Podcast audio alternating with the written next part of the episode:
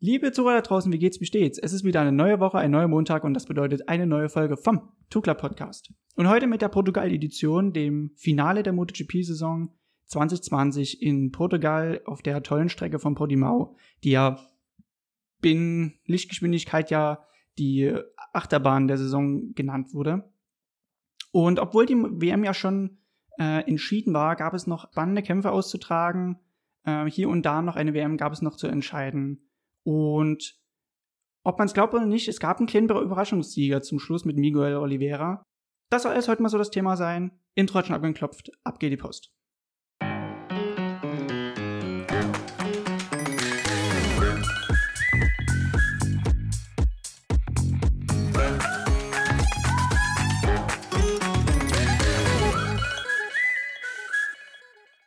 Und damit heiße ich euch Herzlich willkommen beim Two Club MotoGP Podcast, dem Tollhaus für MotoGP-Fans, wo das Katerfrühstück abends gegessen wird und gerne mal Indoor-Feuerwerke gezündet werden. Und Feuerwerke ist ein gutes Thema, das wurde auch letztes Rennwochenende in Portimao gezündet. Nicht nur wegen der Strecke, sondern auch sportlich gesehen. Ein wahres Feuerwerk zum Abschluss der Saison, die ja, obwohl sie abgespeckt war mit 14 Rennwochenenden, dennoch vollgepackt war mit Überraschungen, oder Drama, was man, glaube ich, hätte auch vermeiden können, was auch hätte nicht sein müssen, aber im Großen und Ganzen in der Saison, an die man sich, denke ich mal, viele Jahre noch erinnern wird, wie zum Beispiel auch 2015 oder 2016. Allein die Statistiken sprechen ja schon für sich, neun verschiedene Sieger in 14 Rennen, davon ganz, ganz viele Privatiers, ganz, ganz viele neue dazugekommen in den Kreis der Sieger. Deshalb äh, mega, mega Saison. Portugal zum ersten Mal der Saisonabschluss im Gegensatz zu Valencia, wo es ja normalerweise stattfindet. Die Strecke Portimao neu im Kalender zugekommen. Äh, notgedrungen, man braucht ja noch irgendwie neue Strecken, beziehungsweise allgemeine Strecken, wodurch man eine Saison irgendwie noch über die Bühne bringen hätte können.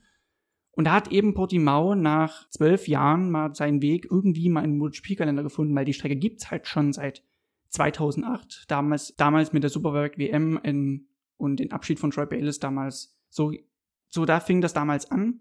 Die Strecke ganz speziell, wie gesagt, es ist eine Achterbahn, es hat uneinsehbare Kurven, mehrere Steigungen und Gefälle, Topspeed von 345 km/h, langsame Stellen, alles, was man so ein bisschen braucht, eine Gefühlsachterbahn zu erleben im wahrsten Sinne des Wortes aus Fahrersicht. Muss man bedenken, die steilste Abfahrt auf der Strecke liegt bei 12% im Maximum, was sehr, sehr tief ist und ja, charakteristisch, die Bremspunkte teilweise immer in den Bergabpassagen. Von daher, da war auf jeden Fall fahrerisches Geschick gefragt, aber auch natürlich ein gutes Motorrad, was einen guten Flow hat. Demnach kamen eigentlich verschiedene Fabrikate, verschiedene Hersteller in Frage und dadurch, dass kaum jemand Referenzwerte so großartig hatte von den letzten Jahren, sondern alle irgendwie neu reinsteigen mussten, da war natürlich dann die Frage, naja, wer ist der Favorit, wer kann das am besten aus der Box ein Setup für sich finden und gewinnen. Genau.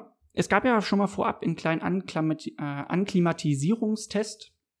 Man muss sich das so vorstellen, dass Michelin natürlich auch Referenzwerte aufgrund des neuen Asphalts, der ja auch äh, in diesem Jahr drauf kam, brauchte, um Reifen herzustellen für das Rennwochenende. Dadurch waren Werkstestfahrer wie Bradley Smith am Mittwoch, damals im Oktober, oder auch Aleix Espargaro waren vor Ort. Michele Piro für Ducati, Pradl auf Honda, Petrosa für KTM, Guntolian Horolenzo und Lorenzo für Suzuki und Yamaha. Also die Werke haben alle mal ihre Fahrer auf die Strecke geschickt, um ein paar ja, Daten zu sammeln, auch für ein Setup. Es war auch ein Dutzend MotoGP-Fahrer vor Ort, die auf Serienbikes äh, unterwegs war.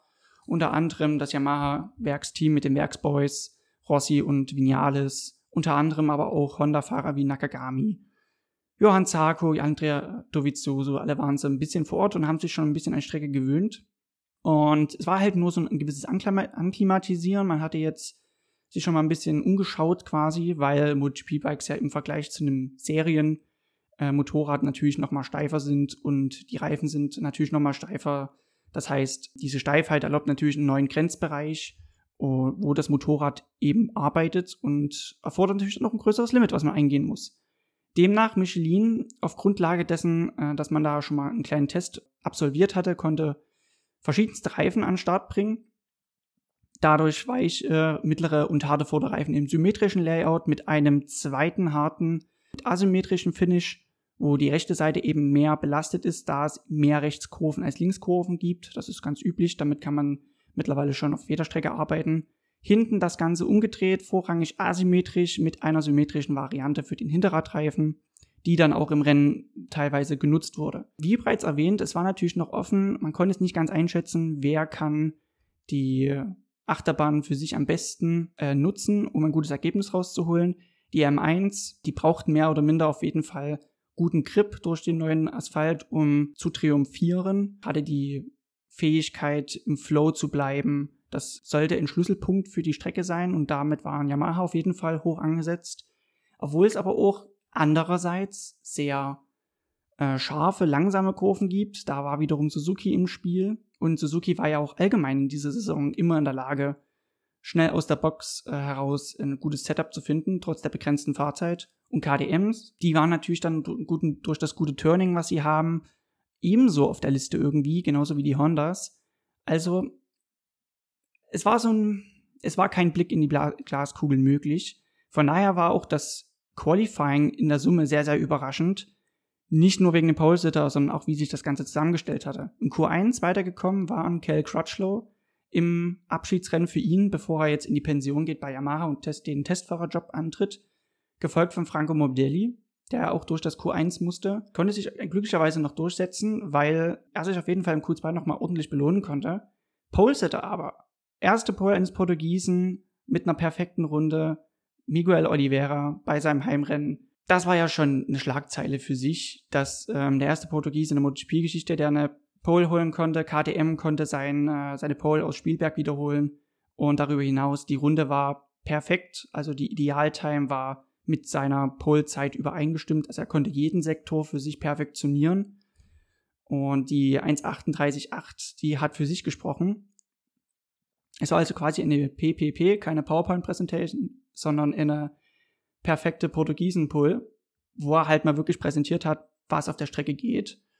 Hinter ihm, gerade angesprochen noch, Franco Morbidelli zum siebten Mal in der ersten Reihe, der halt mit dem Vorjahresmotorrad das rausholt, was äh, die Werksboys und äh, Fabio Quattararo in den letzten sechs Rennen so nicht so in der Lage waren. Was ähnlich ist auch zu Jack Miller, der war Dritter und damit war die erste Reihe voll mit drei verschiedenen Herstellern. Jack Miller halt auch dadurch, dass er jetzt ins Werksteam wechselt, auf jeden Fall eine gute Karte für, für Ducati. Die Werksfahrer selbst, die waren ja nur auf Platz 18 und im Falle von Andrea Dovizioso, der auch sein, sein Sabbatical nehmen wird, der war Zwölfter. Also auf jeden Fall konnte er Jack Miller zum Beispiel mit der jetzigen 2020er Ducati auf jeden Fall zeigen, was noch möglich ist und äh, damit hat er auf jeden Fall die, die Ducati-Werksmannschaft für nächstes Jahr ein gutes Ass im Ärmel gerade auch noch angesprochen, deshalb ist es wieder so raffiniert, Cal Crutchlow durch das Q1 auf die Position 4 in Reihe 2. Der hatte sich nochmal versucht mit Jack Miller, um auf den gleich nochmal zurückzukommen, äh, versucht so ein bisschen zu verbessern, die sind gemeinsam rausgefahren, aber leider, leider Jack Miller in der ersten Kurve weit gegangen, sodass die Runde von Cal Crutchlow ebenso futsch war. Vielleicht wäre sogar mehr möglich gewesen in seinem Abschiedsqualifying. Hinter Cal Crutchlow die Waffe für Qualifyings, Fabio Quattararo, der mit seinem fünften Platz auch den BMW M Award gewonnen hat. BMW M Award, das heißt, es wird auch so ein internes Rennen Qualifying ausgefahren und man ermittelt halt, wer der beste Qualifier ist. Und das ist eben nun mal Fabio Quattararo, hat er wenigstens mal was gewonnen. Im BMW M2 gab es dafür. Den hat er aber gleich mal ja, so einen kleinen Shopping-Trip gemacht quasi dieses Jahr und hat, schenkt ihn jetzt zu Weihnachten seinem Vater, da er halt schon einen BMW M2 fährt. Was aber nochmal weitaus interessanter ist, ist die Nummer 6, denn die stand auf 6. Stefan Pradl der Honda-Test und mittlerweile für dieses Jahr der Einsatzfahrer für Marc Marquez in Vertretung quasi. Der hat seine Rakete in ein anderes Universum befördert und auf jeden Fall nochmal aufhorchen lassen. Stand auch ein bisschen in der Kritik von seinem werten Kollegen Aleix Espargaro, der fürs Aprilia-Werksteam fährt, weil er halt, der meinte halt wiederum, ja, also Stefan Pradl, der hat ein Top-Motorrad und fährt nicht mal in die Top 10, was soll denn das? Der sollte eigentlich immer regelmäßig in Top 5 fahren und siehe da, so wie er das ausspricht, hat Stefan Pradl gleich mal einen ordentlichen abgedrückt. Also wirklich in eine, man muss erstmal sagen, diese ersten sechs, das sind, ist deshalb so speziell, weil Stefan Pradl der erste Werksfahrer ist. Platz eins bis fünf ist komplett mit Privatiers belegt und der sechste im Wunder, Stefan Pradl, ist der erste Werksfahrer. Das ist so ein Bild, das sollte sich dann auch noch im Rennen wiederholen. Das Rennen selbst, der letzte Showrun, der letzte Tanz, Michael Jordan-Fans wissen Bescheid. Ich habe eigentlich mehr erwartet von der ersten Runde, dadurch, dass man startet, man geht direkt einen kleinen Wasserfall nach unten und dann geht es in eine sehr, sehr schnelle Rechtskurve rein, die aber auch in der Summe ziemlich eng ist, sodass eigentlich irgendein Carnage war zu erwarten. Gab es dann auch. Joan Mir ist, der Weltmeister, ist in der dritten Kurve dem Francesco Bagnaia aufs Heck gefahren, hat ihn dabei aber auch sehr, sehr ungünstig berührt. Gab ihn also einen richtigen Check mit so. Und das war so mit der einzige Carnage, der in der ersten Runde fabriziert wurde. Und da, ansonsten lief es eigentlich relativ ruhig. Suzuki, jetzt haben wir es mal schon mal beim Thema. Suzuki mit einem sehr, sehr schwierigen Rennwochenende. Man hatte ja schon die in Valencia folgende Meisterschaften für sich entscheiden können. Einerseits Fahrer-WM ganz groß nach 20 Jahren. Der, letzte, der erste seit Kenny Roberts Jr. mit Joan Mir. Allerdings, jetzt wurde es nochmal interessant, man konnte genauso auch die Team-WM für sich entscheiden und konnte Petronas Yamaha da ordentlich nochmal in die Schranken verweisen. Was jetzt aber noch offen war, und das war so eine Meisterschaft, die wirklich nochmal für die Triple Crown wichtig war, war die Herstellermeisterschaft, die ja wirklich eng umstritten war. Ducati, Yamaha und Suzuki relativ gleich auf, auch KTM auch noch nah dran. Und ähm, ja, deshalb stand dieses Rennwochenende auch noch unter einem besonderen Stern für die Suzuki-Mannschaft. Aber man hatte halt mit ordentlich Problemen schon seit Freitag anzukämpfen. Beispielsweise ist Alex Rins im FP2 gestürzt, unglücklicherweise aber wieder auf seine verletzte, halb lidierte, halb ausgeheilte Schulter, sodass er von da an immer mit Schulterproblemen zu kämpfen hatte. Joan Mir zum Beispiel hatte im FP3 mit Elektronikproblemen zu kämpfen, die halt das Fahren sehr, sehr gefährlich machte. Ähm, da konnte also quasi diesen MotoGP-Bullen nur sehr schwer zähmen als Weltmeister. Deshalb kam auch nur der 20. Startplatz für ihn zustande. Alex Rins stand zehn Plätze vor ihm. Der konnte wenigstens noch etwas aus dem äh, Reifen rausholen. Aber auch sein äh, Samstag war recht begrenzt, würde ich meinen. Der ist im FP3 ebenso. Er ist im FP3 ausgerollt und fand dann auch leider kein Taxi mehr zurück. Also jeden, jedenfalls, es war halt so ein Gesamtperformance-Problem für, für Suzuki. Ungewöhnliche Probleme, die man über das ganze Jahr noch nicht hatte. Ähm, die halt dazu führten, dass man halt mit John Mir leider aufgeben musste, ebenfalls mit Elektronikproblemen. Da war die Traktionskontrolle ausgesetzt. Und Alex Rins hatte zwar einen sehr, sehr guten Start, auch eine sehr, sehr gute Startphase im Mittelfeld, allerdings äh, holten ihn dann aber auch Schmerzen in der Schulter ein. Der Reifen war leider auch nicht der richtige, sodass er halt bis Platz 15 zurückgereicht wurde. Also die Suzuki-Mannschaft, äh, so hoch sie gelebt hat, im siebten Himmel, kam sie auch wieder ein bisschen auf den Boden der Realität zurück. Schwieriges Wochenende im Allgemeinen. Wie bereits erwähnt, die Anfangsphase war sehr verhalten. Miguel Oliveira konnte seine Pole direkt verteidigen, ließ sich da auch nichts anbrennen. Franco Morbidelli direkt im Schlepptau mit Jack Miller auch noch. Auch Cal Crutchlow noch mit aussichtsreichenden Position, Paul Espargaro und Stefan Bradl, das waren die Top 6. Und ähm, das sollte so ein bisschen in Lauf nehmen wie Laguna Seca 2005, wo das Kentucky Kid und der Texas Tornado Fahrern wie Rossi, Giovanau und Biaggi zeigen sollten, was Sache ist, wie es geht. Kentucky Kid, Nicky Hayden, Texas Tornado, Colin Edwards, damals für Honda und Yamaha Werksteam unterwegs. Das war halt Miguel Oliveira, um jetzt gleich mal auf den nächsten großen Talking Point zurückzukommen. Ah, das war uh, noch ein besserer Sieg als äh, Spielberg 2. Einfach aus dem Grund, weil er halt von Start bis Ziel geführt hat. Er hat Pole geholt, Start bis Ziel ge geführt und dann noch einen Sieg geholt. Besser geht's nicht. Und das noch bei seinem äh, Heim Grand Prix, weshalb halt die Frage aufkam, war er so im Vorteil, dadurch, dass die anderen Fahrer nicht direkt von der Strecke Kenntnis hatten bisher noch nie dort gefahren sind oder war es halt wirklich die Leistung, die sportliche Leistung von ihm. Das Ding ist, der Anklimatisierungstag, der bringt relativ wenig für die MotoGP-Fahrer, weil äh, ein Serienbike immer noch sehr, sehr unterschiedlich von einem Prototypen ist, der halt in der MotoGP eingesetzt wird. Klar, es, man nähert sich immer mehr an, man viele Grenzen verschwimmen dort. Allerdings meinte zum Beispiel Franco Morbidelli da auch, ich fahre in Misano mit der Academy eine R1, ich fahre aber dann auch eine M1 und das sind zwei verschiedene Welten. Es sind nochmal 50 PS mehr, die man zur Verfügung hat und ähm, das macht, da, da ist die Landschaft noch auf jeden Fall nochmal ein bisschen schneller. Darüber hinaus hatte man am Freitag je 10 Minuten mehr zur Verfügung, also insgesamt zweimal 70 Minuten Training. Es ist auf jeden Fall mehr, viel, viel mehr Fahrzeit, die man für sich perfekt nutzen konnte. Von daher würde ich meinen, es war einfach nur eine unantastbare Leistung. Und es ist, gibt schon mal einen kleinen Vorgeschmack für nächstes Jahr. der ja jetzt, sag ich mal, diese Lücke von Pro Espargaro füllen muss. Aber ich denke, da hat, da hat KTM, glaube ich, einen sehr, sehr guten Zug gemacht. Ein guter Zug, der hat sich auch hinter Miguel Oliveira gebildet. Einerseits ein ganz kurzer mit Franco Morbidelli und Jack Miller. Danach Paul Espargaro, Cal Crutchlow, Stefan Pradl und Johann Sarko. Das war so die andere Truppe. Und dann die 7 bis Platz 14. Das war der Rest, unter anderem mit Andrea Dovizioso, den Werksboys, den Yamahas, Taka Nakagami, Alicia Espargaro. Also es war wirklich vollgepackt, alles komprimiert zusammen. Viele Überholmanöver und wir schlüsseln das mal kurz auf. Franco Morbidelli gegen Jack Miller. Die haben also quasi diesen äh, Tanz von Valencia noch weitergeführt. Ich finde es deshalb so genial, weil so zwei verschiedene Welten aufeinander prallten. Frank Monodelli kommt aus ähm, dem Superstock-Bereich, hat sich dann in Moto 2 etabliert, Jack Miller von der Moto 3 direkt in die MotoGP. Es ist italienischer, brasilianischer Spirit gegen ja, der Aussie halt, ne? Es war überhaupt kein australischer Akzent, aber nee, das ist halt zwei verschiedene Köpfe von Fahrern, die beide nochmal in Rechnung offen hatten von Valencia, zumindest Jack Miller, der leider seine Attacke in Valencia ja nicht ganz setzen konnte, sodass er leider gegen Morbidelli halt verlor. Und das hatte so ein Gefühl, also Till Lindemann würde jetzt sagen, so manche führen, manche folgen. Nur Jack Miller ließ das natürlich nicht auf sich sitzen und hat da nochmal den Spieß ordentlich umgedreht. Das war halt deshalb so speziell, weil das, das Infield gehörte so Franco Morbidelli und der Yamaha und die lange Gerade, die fast ein Kilometer lang ist, gehörte Jack Miller.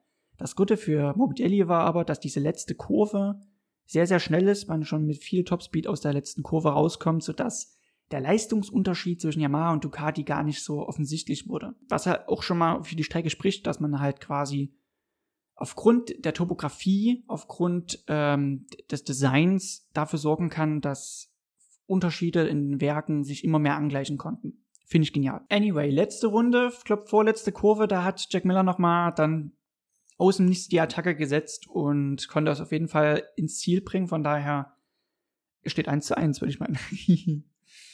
Dahinter dann der längere Zug mit Poes Bagaro, Cal Quattro, Stefan Pradl und Johann Zarko. Stefan Pradl, der hat nicht zurückgezuckt. Der hatte insgeheim noch den, das, das Ziel, wenigstens einmal Cal Quattro zu überholen.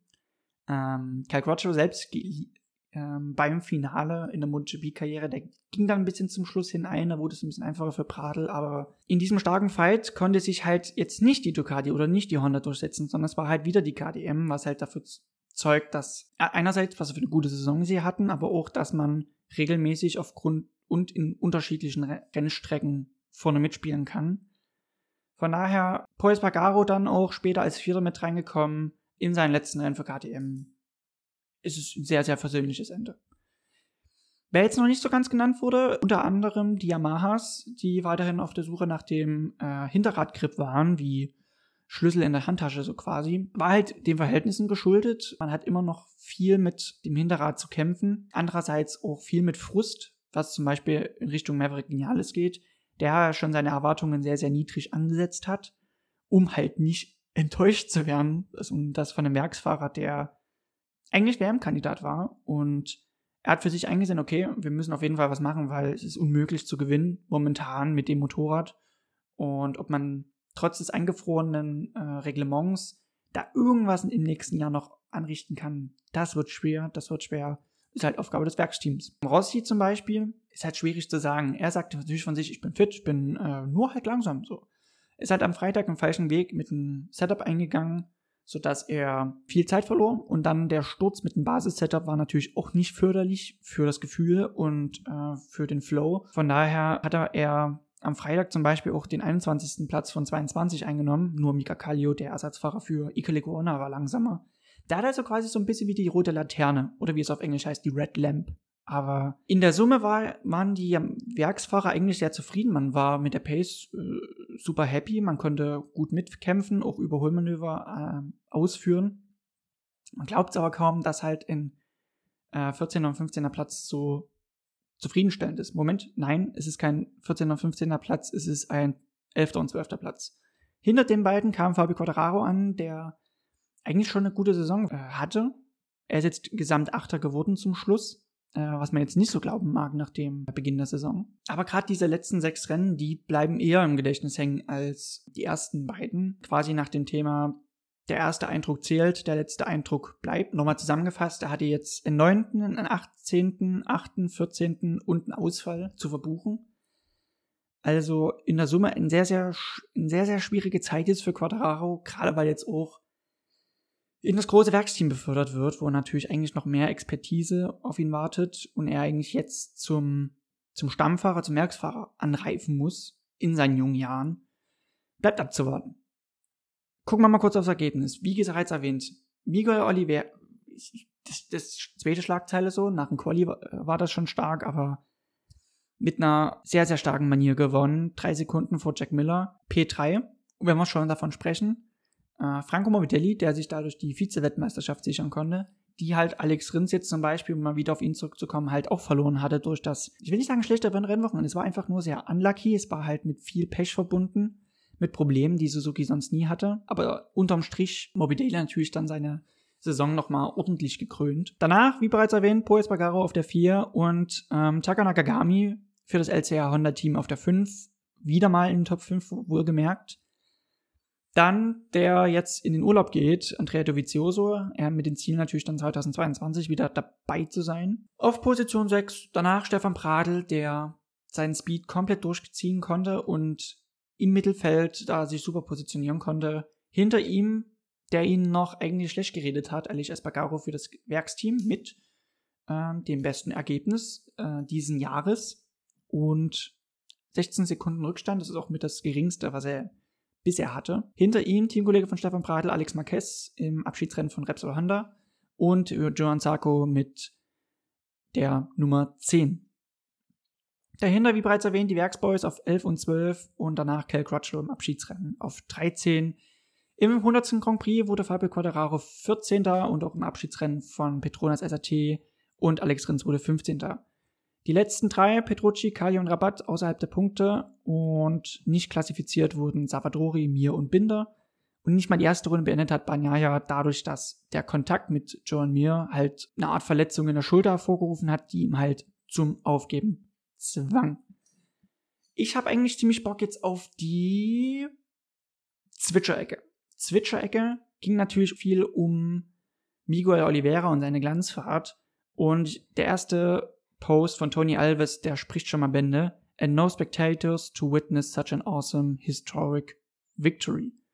Also auf Deutsch. Und keine Zuschauer, die diesen großartigen historischen Sieg beiwohnen konnten.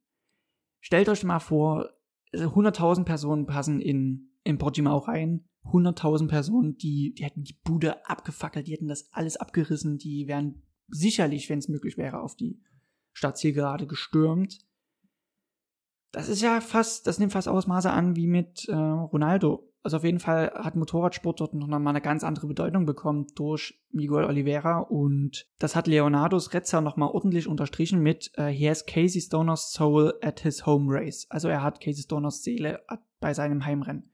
Casey Stoner war halt auch so ein Typ. Es ist halt ähnlich wie Casey Stoner. Nicht so wie Ronaldo. Ja, okay, sie kommt beide aus Portugal, aber es ist ähnlich wie Casey Stoner. Und als Stoner seinen ersten Sieg damals 2007 in Australien holen konnte, das war auch was ganz, ganz Spezielles. Und ebenso äh, krass war natürlich auch die Reaktion der Zuschauer vor Ort. Interessanterweise, wenn man noch auf das äh, Endergebnis schaut, at MotoGP Smart hat, ist aufgefallen, there should be a place reserved in Park for May for highest placed rider from a factory team. Also auf Deutsch, da sollte ein Platz reserviert sein im Park Formé für den höchst rangierten Fahrer von einem Werksteam. Der ist in diesem Falle Paul Espargaro auf der 4. Es ist halt im Bild, das hat sich vom Qualifying schon angezeichnet und hat sich jetzt auch im Rennen bestätigt, dass halt Fahrer in Anführungszeichen gesetzt weniger Erfahrung, denen mit viel Erfahrung und dem Werksteam äh, Kaliber halt zeigen konnte, wo der Hammer hängt. Das war zuletzt der Fall in der MotoGP in Katar 2004. Gibernau damals vor Edwards und Xaus.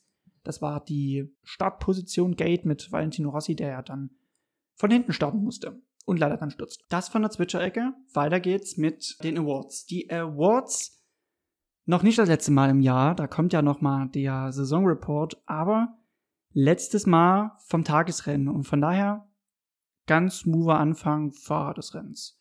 Fahrer des Rennens für mich Miguel Oliveira, es ist ja nicht so, dass das von ungefähr kommt. Und von daher, von Start bis zum Ziel vor, vorne zu bleiben, das ist, man muss viel mit den Emotionen spielen, man muss ähm, dennoch äh, alles managen, was Reifenmanagement angeht oder Benzinmanagement. Und wenn über Runden hinweg sich da wenig tut oder wenn man sogar noch mal ein bisschen eingeholt wird, das, äh, das nagt doch an der Substanz und dass er da einen kühlen Kopf bewahren konnte, das war mega. Fahrer unterm Radar, auch eine mega Performance, meiner Meinung nach. Es ist schwer. Ich habe erst Stefan Pradl auf jeden Fall gehabt, weil das ist, das ist beachtenswert und es war mit einer seiner besten Rennen in der MotoGP-Karriere. Ich habe mich dann mal für Alicia Espargaro entschieden, dass ich ein bisschen freischwimmen konnte, weil es war ein echt, echt tricky Jahr für ihn. Man ist ja mit sehr, sehr viel positiven Gefühlen in das Jahr gestartet. Man dachte, okay, man hat den großen Wurf. Ja, hat dann nur einen Meter weit äh, geschafft, der Wurf, so. nee. Konnte im, mit den verschiedensten Werken mitschwimmen, beispielsweise der Honda, Ducati, KTM, viele Akzente setzen, viel überholen und ähm, ob das jetzt nächstes Jahr besser wird, das bleib, bleibt jetzt mal dahingestellt. Als äh, Concession-Team darf ja Aprilia weiterentwickeln, so ist es ja nicht, aber hat noch viele Hausaufgaben auf jeden Fall. Aber es ist ein, ist ein Lichtblick und es ist, glaube ich, gut, mit einem guten Beispiel in die Winterpause so zu gehen, einfach auch für den Kopf. Äh, man hat eine gute, gute Assoziation an die letzte Saison, weil man äh, zum Schluss auch auf jeden Fall gut performen konnte. Rennen in drei Worten. Ich habe schon ein bisschen nachgedacht, wieder Miguel Oliveira ins, äh, ins Licht zu rücken. Ich habe mir dann einfach nur gedacht, das ist MotoGP.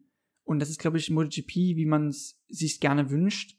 Motorsport war noch nie, sage ich mal, gerecht. Es war noch nie sehr ausgeglichen. Man muss immer versuchen, da einen guten Balanceakt herzustellen im Reglement und den Interessen der Hersteller, dass das alle mitgehen. Und ich glaube, Rückblickend mit den letzten Entwicklungen in den letzten Jahren hat man auf jeden Fall sehr, sehr gute Entscheidungen getroffen und siehe da, es können verschiedenste Fahrer um Sieg kämpfen. Wir haben neun verschiedene Sieger. Von daher geil. Und wir haben in den ersten dreien auch Fahrer wie Oliveira Miller und Morbidelli. Es sind alles keine, wie will man jetzt sagen, ich will nicht sagen No-Names, es sind keine gesichtslose Fahrer, es haben alle, alle haben einen gewissen Charakter. Und ähm, ich glaube, allen dreien hat man es ordentlich gegönnt da nochmal ein schönes Rennergebnis rauszuholen. Das zur Portugal Edition vom Club Podcast. Ich habe echt Bock auf die nächsten Folgen, die folgen werden. Folgen, Folgen. Nein.